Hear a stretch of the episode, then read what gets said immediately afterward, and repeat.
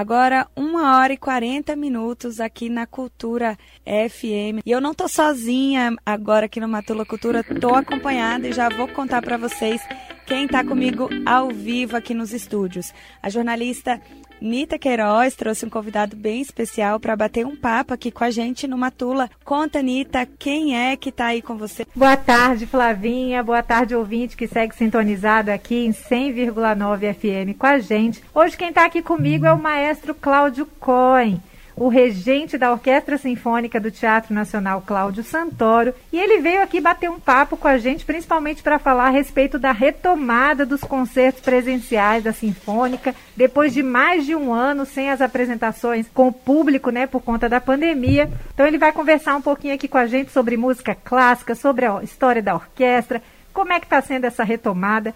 Maestro Cláudio Cohen, seja muito bem-vindo à Rádio Cultura FM. Boa tarde, Nita. Boa tarde, Flavinha. Boa tarde, ouvintes da Rádio Cultura FM. Maestro, para começar, eu queria que você lembrasse um pouco para o nosso ouvinte, retomasse um pouquinho da história da Orquestra Sinfônica. Ela que é uma homenagem, né, foi criada pelo maestro Cláudio Santoro em 1979. Resgata um pouquinho dessa história para gente. A Orquestra Sinfônica do Teatro Nacional Cláudio Santoro, Nita, ela é uma unidade artística da Secretaria de Estado da Cultura e do Governo do Distrito Federal. Então, ela é um patrimônio dessa cidade, é um patrimônio de todos, né? prestigia a nossa orquestra, ela é nossa, e foi criada pelo maestro e compositor Cláudio Santoro em 1979. Cláudio Santoro vinha de um longo período de exílio no exterior e houve, colocaram para ele o desafio né, de criar uma orquestra para a inauguração da Sala Vila Lobos do Teatro Nacional. Então, praticamente, a gente pode dizer que a orquestra e as atividades do teatro nasceram juntas, isso há mais de 40 anos atrás. Então, o Santoro fundou aquela orquestra. Na época, assim, ó, uma cidade com 19 anos não tinha uma tradição clássica assim tão forte, assim, tão desenvolvida, né, como Rio de Janeiro, São Paulo, já cidades mais centenárias. E foi um esforço muito grande juntar músicos que tivessem a capacidade de tocar numa orquestra sinfônica. Então, se juntaram três tribos aí. Primeiro foram os professores da Escola de Música de Brasília, na época, né? os professores da Universidade de Brasília e os jovens promissores mais talentosos ali. Eu estava nesse time aí, naquela ocasião, era um, era um garoto aí com, com algum talento aí que já podia agregar valor a essa orquestra que estava iniciando. Nossa, que bacana, maestra, essa história. E a orquestra, né, assim, nesse, nesse tempo todo e dos últimos anos para cá, a orquestra se apresentava tradicionalmente todas as terças-feiras no Cine Brasília. Aqueles concertos que sempre reuniam, né, 600 pessoas, os concertos grandes, porque o Cine Brasília é aquela sala gigante, né? E chegou a pandemia. Além do impedimento de você fazer o concerto presencial, porque a orquestra realmente ela arrebata corações, reúne um monte de gente quando ela se apresenta. A própria orquestra em si já é uma aglomeração, né, maestro? Vocês são 80 músicos, então é, conta pra gente como é que foi nesse período da pandemia essa adaptação de vocês, até para fazer os ensaios, a orquestra foi se adaptando a esse ambiente virtual, com auxílio das plataformas. Conta como é que foi essa experiência de levar a música clássica, de levar os concertos sinfônicos para o ambiente virtual?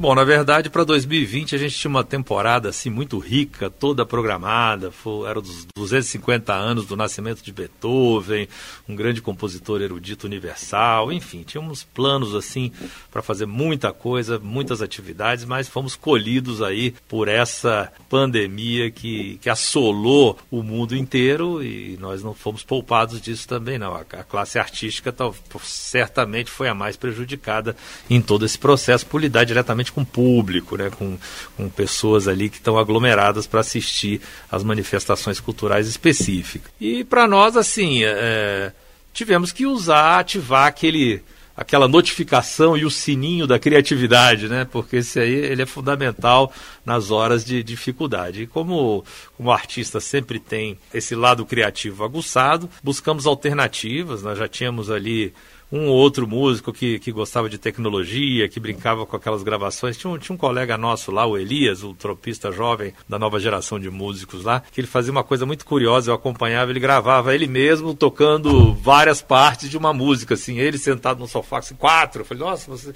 E eu falei, nossa, por que, que a gente não usa essa, essa ferramenta que você desenvolveu aí para começar a se comunicar com o público e manter o nosso trabalho vivo. Afinal, todos entraram num regime de home office, todo mundo teve que ficar em casa, houve um isolamento muito forte, mas todo mundo tem um celular, que tem um gravador.